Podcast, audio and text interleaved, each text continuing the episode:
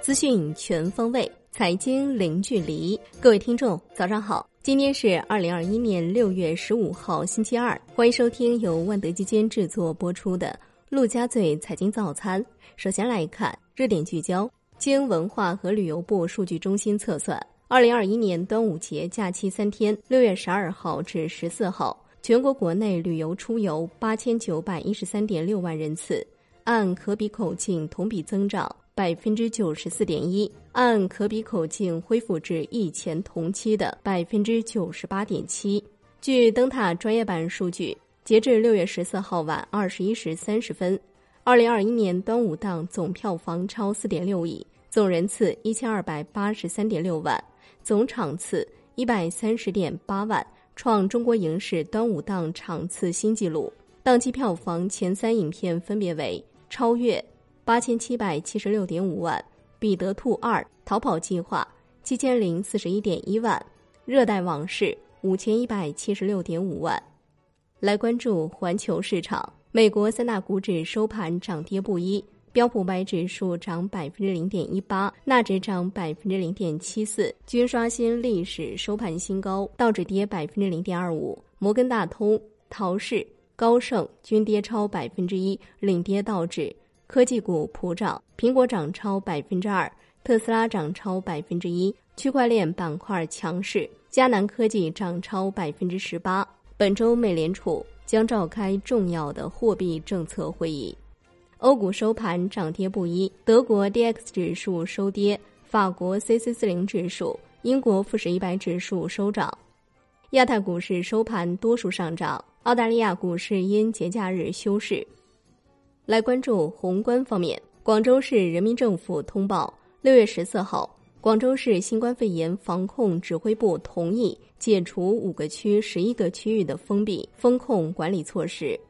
来关注国内股市，根据上交所和中证指数有限公司此前的安排，已对上证五零、上证幺八零、上证三八零、科创五十、沪深三百、中证五百。中证香港一百等多个指数样本股进行调整，上述调整于六月十一号收盘后正式生效。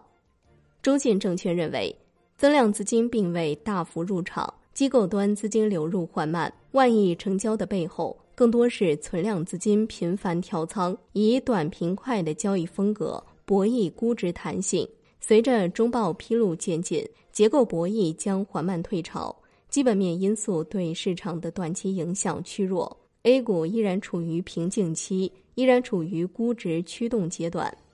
中信建投认为，六月份市场保持当前波澜不惊的平稳运行不变，风险点在于美国 QE 规模的缩减带来的紧缩效应，维持大宗商品价格回落的观点不变，大宗商品价格下跌。有助于中游制造环节成本下降，看好光伏及新能源汽车、通用和专业器械设备、通信设备等中游制造行业。去年普通股票型基金冠军陆斌发文表示，市场风险正在慢慢积累，机会也正在变少，下半年会采取相对谨慎的策略，对基本面持续性的要求更高，对估值容忍度更加严苛。五方斋本次上市拟公开发行不超过两千五百一十八点五七五万股，拟募资总额十点五六亿元，保荐机构为浙商证券。凯撒铝业公告拟换股吸收合并众信旅游。从杨怀定家属处获悉，有杨百万“中国第一股民”之称的资深股民杨怀定于二零二一年六月十三号凌晨去世。享年七十一岁。金融方面，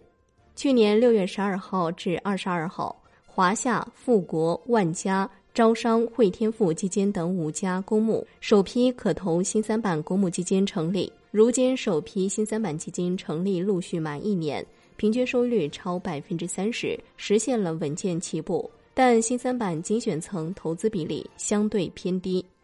近期市场逐渐回暖。固收加基金在先发行热潮，截至十一号，今年以来已有一百八十一只固收加基金成立，接近去年成立总数的百分之七十五。基金经理更加看重个股和行业的盈利情况。在目前市场环境下，倾向超配权益市场，低配债券市场。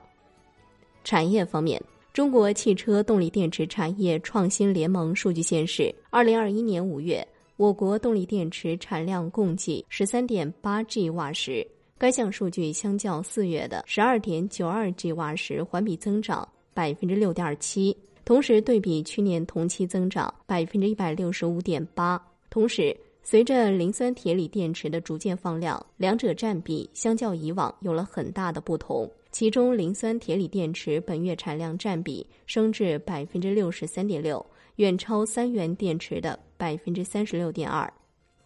海外方面，纽约联储调查五月份一年期通胀预期终值。从四月份的百分之三点四升至百分之四，创下二零一三年推出该通胀预期指数的新高。高盛表示，不认为美联储会在六月的利率决议上暗示缩减购债，向公众抛出这一计划的时间仍要等到九月份的下一次季度经济预期报告发布时。取而代之的情况是。美联储主席鲍威尔会进一步强调称，当前的就业数据状况进一步证实，眼下还远未到可以采取缩减 QE 行动的时候。